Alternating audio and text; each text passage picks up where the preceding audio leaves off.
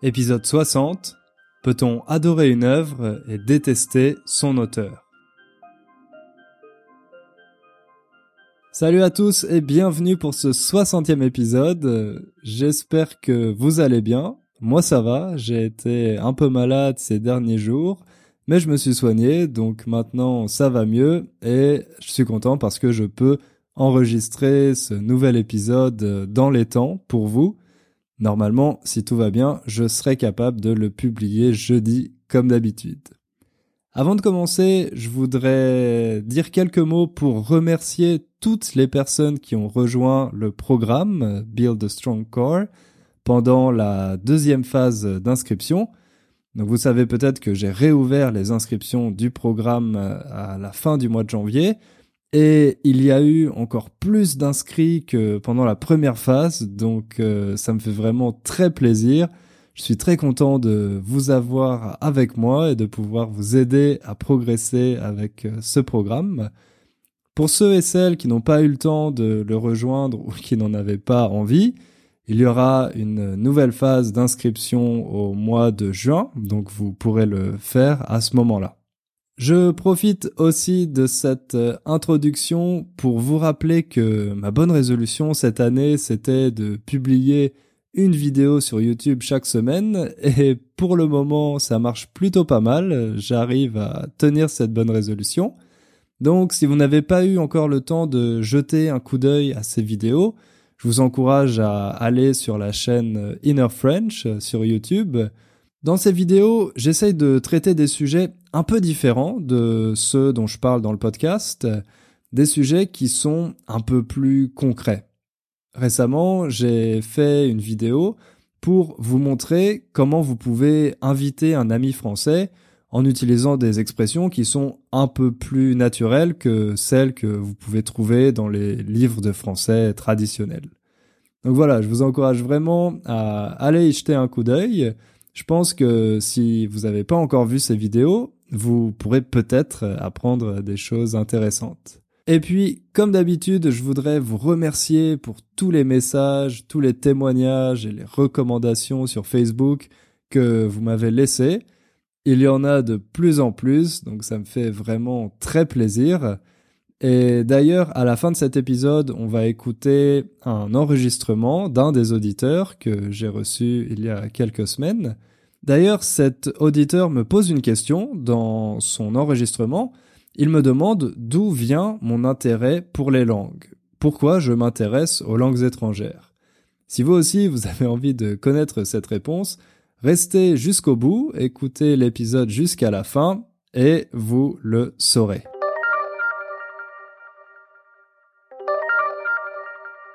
Il y a un peu plus d'un an maintenant, un célèbre acteur américain que j'adore a été accusé d'avoir agressé sexuellement un jeune acteur de 14 ans. Vous savez certainement que cet acteur c'est Kevin Spacey.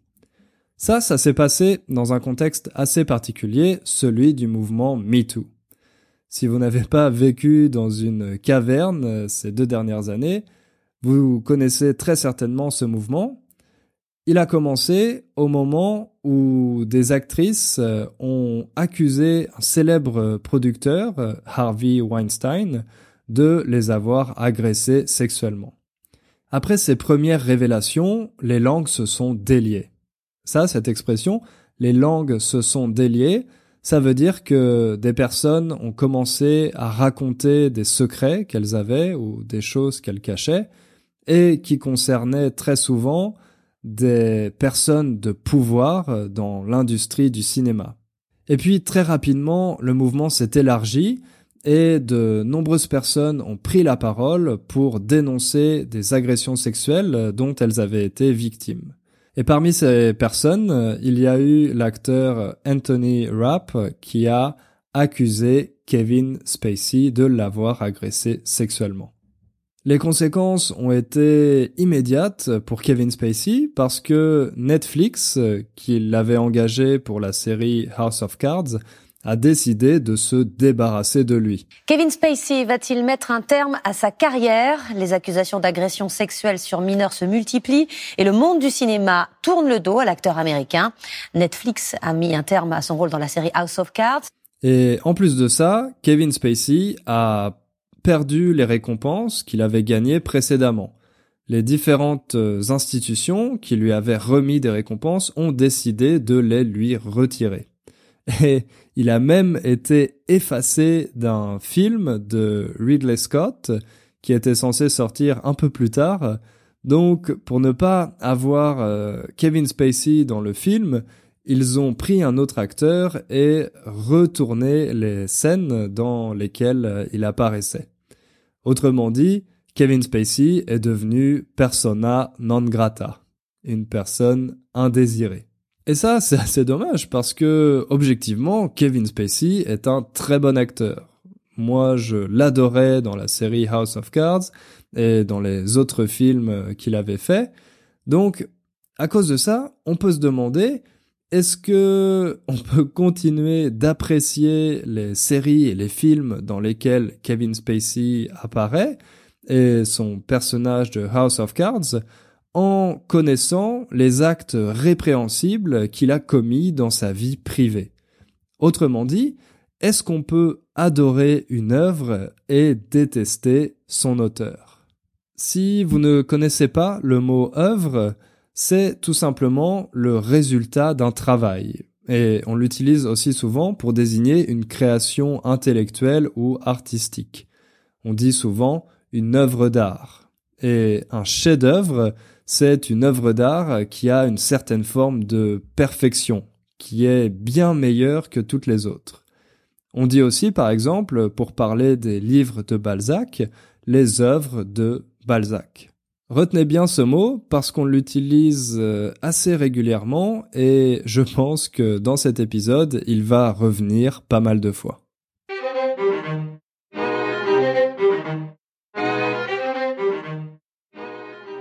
Pour essayer de répondre à la question, on va commencer avec un exemple assez extrême et polémique, celui d'Adolf Hitler. Et oui, peut-être que vous ne le savez pas, mais avant de faire de la politique, entre guillemets, Adolf Hitler euh, a eu une carrière artistique. Il a écrit le livre euh, Mein Kampf, mais bon, ce livre n'a aucune qualité littéraire, on peut pas du tout ranger ça dans la catégorie de la littérature.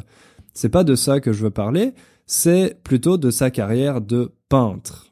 Parce que Hitler a essayé d'entrer à l'Académie des beaux-arts de Vienne, mais il a raté l'examen, ce qui ne l'a pas empêché de faire plusieurs tableaux qu'il a vendus, et à cette époque, c'était vraiment son métier. Ces tableaux n'avaient aucun lien avec ses idées personnelles, ni avec euh, sa philosophie du nazisme qu'il n'avait pas encore euh, théorisé à cette époque, et les experts s'accordent pour dire que c'était des tableaux assez médiocres. Pourtant, depuis plusieurs années, il y a régulièrement des ventes aux enchères euh, avec les tableaux d'Adolf Hitler. Une vente aux enchères, c'est quand on propose de vendre quelque chose à plusieurs acheteurs et que c'est l'acheteur qui propose le prix le plus élevé qui peut l'acquérir. Souvent, vous savez, il y a des ventes aux enchères avec des œuvres d'art qui viennent de collections personnelles. Donc, il y a des ventes aux enchères qui sont organisées avec les tableaux d'Hitler et en 2015, un de ces tableaux a été vendu à un collectionneur étranger pour une somme de 100 000 euros. 100 000 euros pour un tableau médiocre euh, peint par Adolf Hitler. Alors là, j'imagine que vous vous demandez sûrement pourquoi quelqu'un aurait envie d'acheter une telle œuvre? Une œuvre qui n'a aucune qualité esthétique, donc peut-être que c'est quelqu'un qui a de très mauvais goûts artistiques, ou alors peut-être que c'est un investissement et que cette personne pense que la cote d'Adolf Hitler va continuer d'augmenter, autrement dit que ces tableaux vont se vendre de plus en plus cher, ou peut-être, et c'est l'hypothèse la plus probable, que c'est une forme de fétichisme. Mais le plus intéressant, à mon avis, dans cet exemple, c'est qu'il montre que parfois on apprécie une œuvre seulement à cause de son auteur. L'œuvre en elle-même n'a aucune qualité, mais on a tellement de sympathie et d'admiration pour son auteur qu'on va la trouver magnifique. Parfois c'est le cas quand il y a un chanteur ou une chanteuse qu'on adore et qui décide de faire un film au cinéma. Le film est plutôt mauvais, mais on a tellement d'admiration, on aime tellement cette euh, personne qu'on trouve euh, finalement que le film est pas mal. On est plus tolérant qu'on ne le serait avec euh, quelqu'un d'autre. Et ça, c'est d'autant plus vrai que depuis une trentaine d'années, on va dire, l'auteur est devenu un véritable argument marketing. C'est la personnalité de l'auteur qui permet de faire la promotion de ses œuvres. Parfois, l'auteur est au premier plan et son œuvre passe au second plan. Autrement dit, l'œuvre a moins d'importance que l'auteur. C'est quelque chose qui est assez visible au cinéma, par exemple.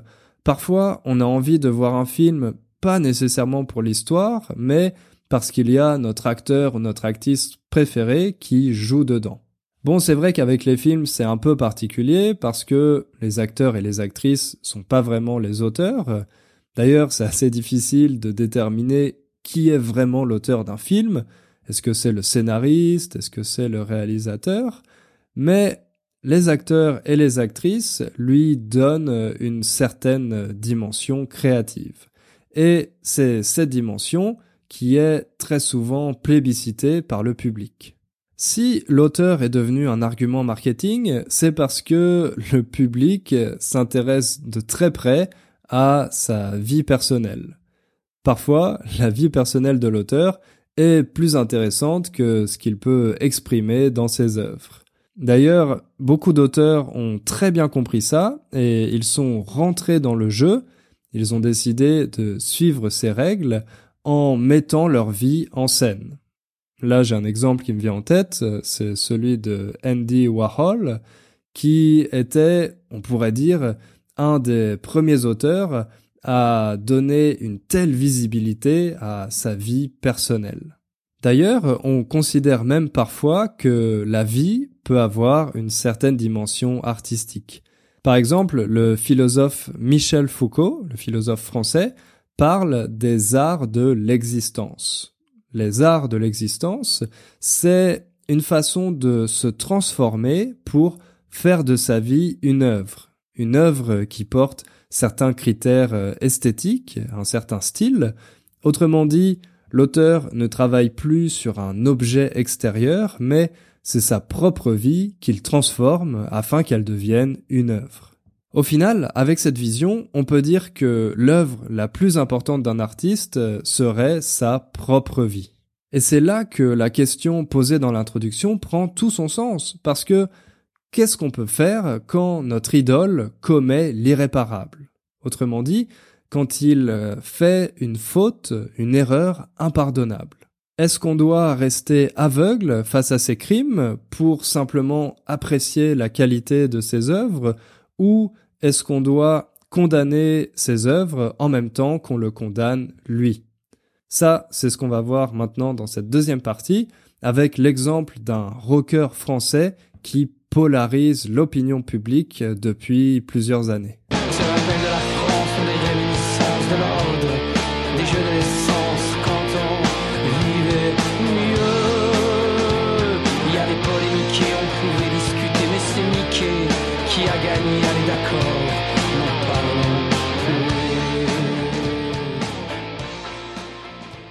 Si vous lisez un peu les médias français, vous avez peut-être euh, déjà vu le nom de Bertrand Cantat. Bertrand Cantat, c'était le chanteur d'un groupe de rock euh, qui s'appelait Noir Désir et qui est toujours considéré aujourd'hui comme un des meilleurs groupes de rock français. Bertrand Cantat était en couple avec une actrice très appréciée qui s'appelait Marie Trintignant et ils vivaient une relation tumultueuse. Ce couple talentueux et adoré du public semblait avoir tout pour être heureux, mais tout a basculé un soir d'été en 2003.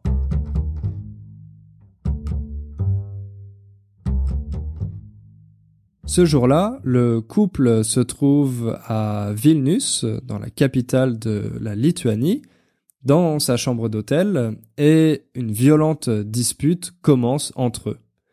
Bertrand Cantat frappe à plusieurs reprises Marie Trintignant et elle euh, perd connaissance.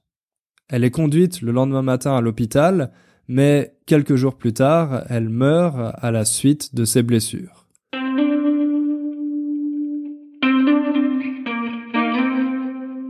Bertrand Cantat est alors condamné à une peine de 8 ans de prison par la justice lituanienne pour homicide involontaire. Le juge a considéré que, en frappant sa compagne, Cantat n'avait pas l'intention de la tuer. Ah oui, une peine de 8 ans de prison, ça veut dire que c'est la sentence qui a été prononcée contre Bertrand Cantat. Bertrand Cantat est alors envoyé en prison, mais quatre ans plus tard, en 2007, il est libéré, il est en liberté conditionnelle grâce à sa bonne conduite. Comme il s'est bien comporté, et comme le prévoit la justice, il peut bénéficier d'une liberté conditionnelle. Ensuite, quatre ans plus tard, en 2011, Bertrand Cantat retrouve totalement sa liberté parce qu'il a fini de purger sa peine. À ce moment-là, il essaye de refaire plusieurs projets musicaux, mais à chaque fois, il déclenche des polémiques et il est boycotté par une partie du public. L'année dernière, en 2018, après les échecs de ses différents projets, Bertrand Cantat annonce la fin de sa carrière. Alors, ça, ça provoque beaucoup de débats. Déjà des débats au sujet de sa peine. Il y a de nombreuses personnes qui considère que 8 ans de prison, c'était une peine trop légère, compte tenu de la gravité des actes de Bertrand Cantat, parce qu'il faut pas oublier qu'il a tué sa compagne, quand même, et aussi des débats au sujet de sa carrière. Parce que la justice a fait son travail, la justice a condamné Bertrand Cantat à passer 8 ans en prison, mais au final, le public, lui, a choisi une peine plus longue. Le public a décidé de continuer de boycotter Bertrand Cantat, même après la fin de sa peine de prison, parce que de nombreuses personnes considéraient que, après avoir commis de tels actes, Bertrand Cantat n'avait plus le droit d'avoir une carrière publique. Il y a eu une polémique assez similaire avec le réalisateur Roman Polanski, en France, euh, on a une cérémonie qui est comme celle des Oscars, mais qui s'appelle les Césars pour récompenser les meilleurs films. Et en 2017, c'est Roman Polanski qui était censé être le président de la cérémonie. Mais ça a déclenché de nombreuses polémiques euh, en raison du viol dont est accusé Roman Polanski depuis de très nombreuses années. Et à cause de ces polémiques, euh, le réalisateur a décidé de renoncer et de ne pas présider cette cérémonie. Mais c'est un peu paradoxal parce que en 2002 et en 2003, il avait reçu la Palme d'Or à Cannes et l'Oscar du meilleur réalisateur pour le film Le pianiste. Donc certaines années, on lui remet des récompenses et il est considéré comme un des réalisateurs les plus talentueux du monde, et puis d'autres années, en fonction parfois du contexte politique, on décide de le boycotter et de lui reprocher ses anciens crimes. Avec ces exemples, on voit que c'est vraiment un débat compliqué. C'est difficile de trancher.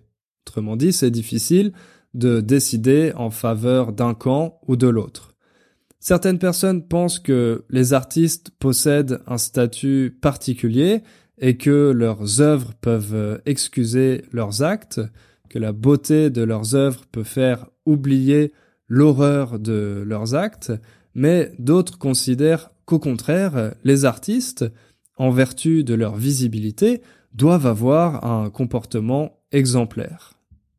Aujourd'hui, les albums de Noir Désir, le groupe de Bertrand Cantat, les films de Polanski et de Kevin Spacey ne sont pas interdits. Mais on peut se poser des questions quant à la postérité de ces artistes. Est-ce qu'il faudra continuer dans le futur à célébrer l'œuvre de personnes qui ont commis des actes monstrueux?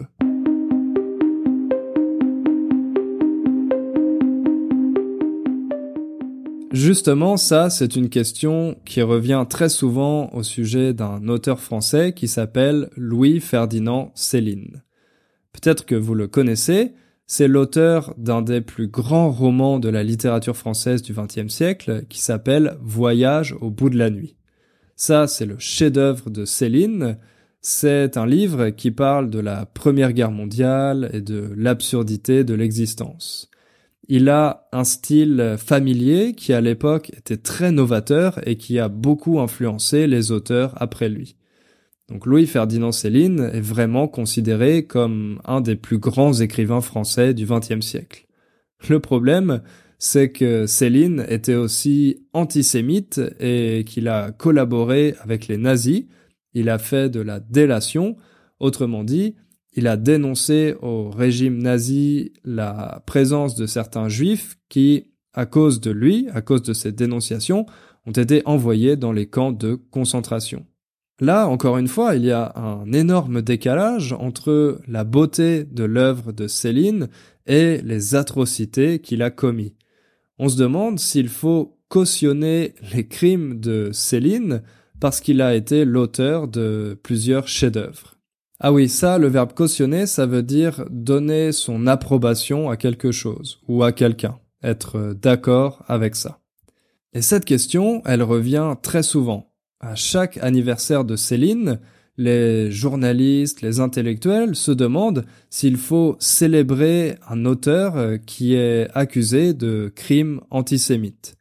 Récemment, l'année dernière, il y a eu une grande polémique avec la maison d'édition Gallimard parce que Gallimard avait la volonté de rééditer trois pamphlets antisémites de Céline qui n'avaient pas été republiés depuis la Seconde Guerre mondiale. L'argumentaire de la maison d'édition, c'était de dire que ces pamphlets font partie de l'œuvre de Céline et que pour le comprendre, eh bien, on a besoin d'avoir une lecture de ces pamphlets. Mais cette décision a choqué une partie du grand public et de nombreuses associations de lutte contre l'antisémitisme parce qu'on considère que non, l'artiste n'est pas au-dessus de la morale et que republier ces pamphlets, c'était un moyen de banaliser des propos antisémites. Et face à toutes ces polémiques, la maison d'édition Gallimard a décidé de suspendre ce projet.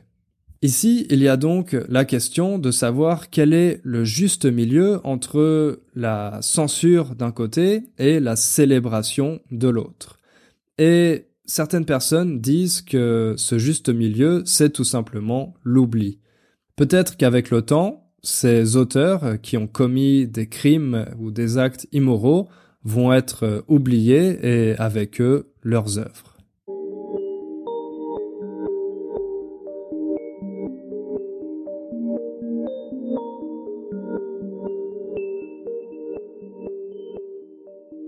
Pour conclure, on peut dire que malheureusement, il n'y a pas de réponse facile à cette question. Dans l'idéal, il devrait être possible de séparer l'œuvre de son auteur. D'un côté, d'apprécier l'œuvre et de l'autre, de condamner son auteur. En réalité, bien souvent, ça dépend du type d'œuvre, de la personnalité de l'auteur, des actes qu'il a commis, et également du contexte et du public. Il y a des personnes qui admirent un auteur et d'autres pour lesquelles ça n'a pas vraiment d'importance. Le vrai problème, à mon avis, en ce moment, ce sont les médias qui alimentent les polémiques, comme avec le cas de Kevin Spacey. Kevin Spacey, c'est sûr qu'il a commis des actes répréhensibles, mais le problème, c'est que ce sont les médias qui ont fait son procès avant même que la justice ne s'en charge. Alors, on peut se demander si finalement il ne faut pas laisser le public décider de la postérité de l'œuvre et la justice décider du sort de son auteur. Comme promis, avant de finir, on va écouter un témoignage qui m'a été envoyé par Jonas. Bonjour Hugo, je m'appelle Jonas. J'ai eu envie de t'écrire pour te raconter que je pense que tu es une personne très gentille et pour te remercier pour ton travail avec les podcasts. Je pense que tes podcasts sont très bons, au niveau super pour l'intermédiaire, et ils sont toujours très passionnants aussi. Spécialement le dernier podcast que tu as fait à propos de méditation, c'était très bon, je pense. À propos de moi, je suis danois et je suis un étudiant sur Roskilde University, qui est dans le milieu de Danemark. Et maintenant, je ne sais pas quoi je voudrais être, euh, mais je pense que la vie est un voyage, n'est-ce pas? En tout cas, je sais que j'aime les langues. J'ai commencé de prendre français depuis environ sept mois, et avant que ça, j'ai appris le russe. Alors, je, je pense que j'ai partagé ton intérêt pour les langues slaviques. Les langues sont vraiment fantastiques, je pense. Et si je pourrais, je les apprendrais tout. Je suis un peu intéressé en arabique maintenant, mais je pense que c'est vraiment plus difficile que le français et peut-être aussi le russe. Alors, les vraies raisons pour ce que je t'écris est-ce que j'ai écrit en histoire française pour des enfants et des adultes, et ça me ferait beaucoup de plaisir si tu pourrais les lire. Euh, je vais t'envoyer le premier chapitre quand même. L'histoire s'appelle l'histoire du cœur. Oh, j'ai une question pour toi. D'où te vient ton intérêt pour les langues? De toute façon, je voulais juste dire merci pour tout ce que tu fais et euh, au revoir. Merci beaucoup Jonas pour ton message. C'est la première fois qu'un Danois m'envoie un enregistrement. Et je trouve que pour quelqu'un qui apprend le français depuis seulement 7 mois, t'as déjà un très bon niveau, donc bravo, je suis sûr que tu travailles dur pour ça. Et j'étais très impressionné aussi de lire le premier chapitre de ton histoire. En plus, je trouve que c'est une excellente idée d'écrire une histoire pour enfants en français. Comme ça, ça te permet de pratiquer, de chercher des nouvelles structures, de chercher du vocabulaire, tout en faisant quelque chose de créatif. J'espère que ça va inspirer d'autres auditeurs de podcast. Peut-être que vous aussi, vous allez vous mettre à écrire des histoires pour enfants. Et si vous le faites, n'hésitez pas à me l'envoyer. Tu m'as demandé dans ton enregistrement d'où me vient mon intérêt pour les langues. En fait, euh, les langues étrangères, ça a jamais été ma matière préférée à l'école. Moi, à l'école, j'aimais plutôt l'histoire, l'économie et la philosophie, et les langues, ça m'intéressait pas vraiment. Mais ça a changé quand j'ai commencé à voyager, parce qu'à ce moment-là, les langues sont devenues quelque chose de beaucoup plus concret, de beaucoup plus pratique, et inconsciemment, j'ai commencé à passer de plus en plus de temps à les utiliser. Ça, ça a été le premier changement, et le deuxième, c'est quand j'ai commencé à enseigner le français. En enseignant le français, j'ai découvert plein de choses que j'ignorais sur la langue, des choses vraiment passionnantes. J'ai commencé à passer de plus en plus de temps à y penser, à lire des livres sur ça, sur la linguistique, et à ce moment-là, on peut dire que je suis vraiment devenu passionné par les langues étrangères. C'est pour ça que maintenant, j'apprends le polonais avec euh, une certaine ferveur. Si vous aussi vous voulez m'envoyer votre enregistrement ou si vous avez des questions pour moi, n'hésitez pas à le faire euh, en m'envoyant un email à l'adresse hugo at innerfrench.com et je me ferai un plaisir de le diffuser dans un des futurs épisodes du podcast.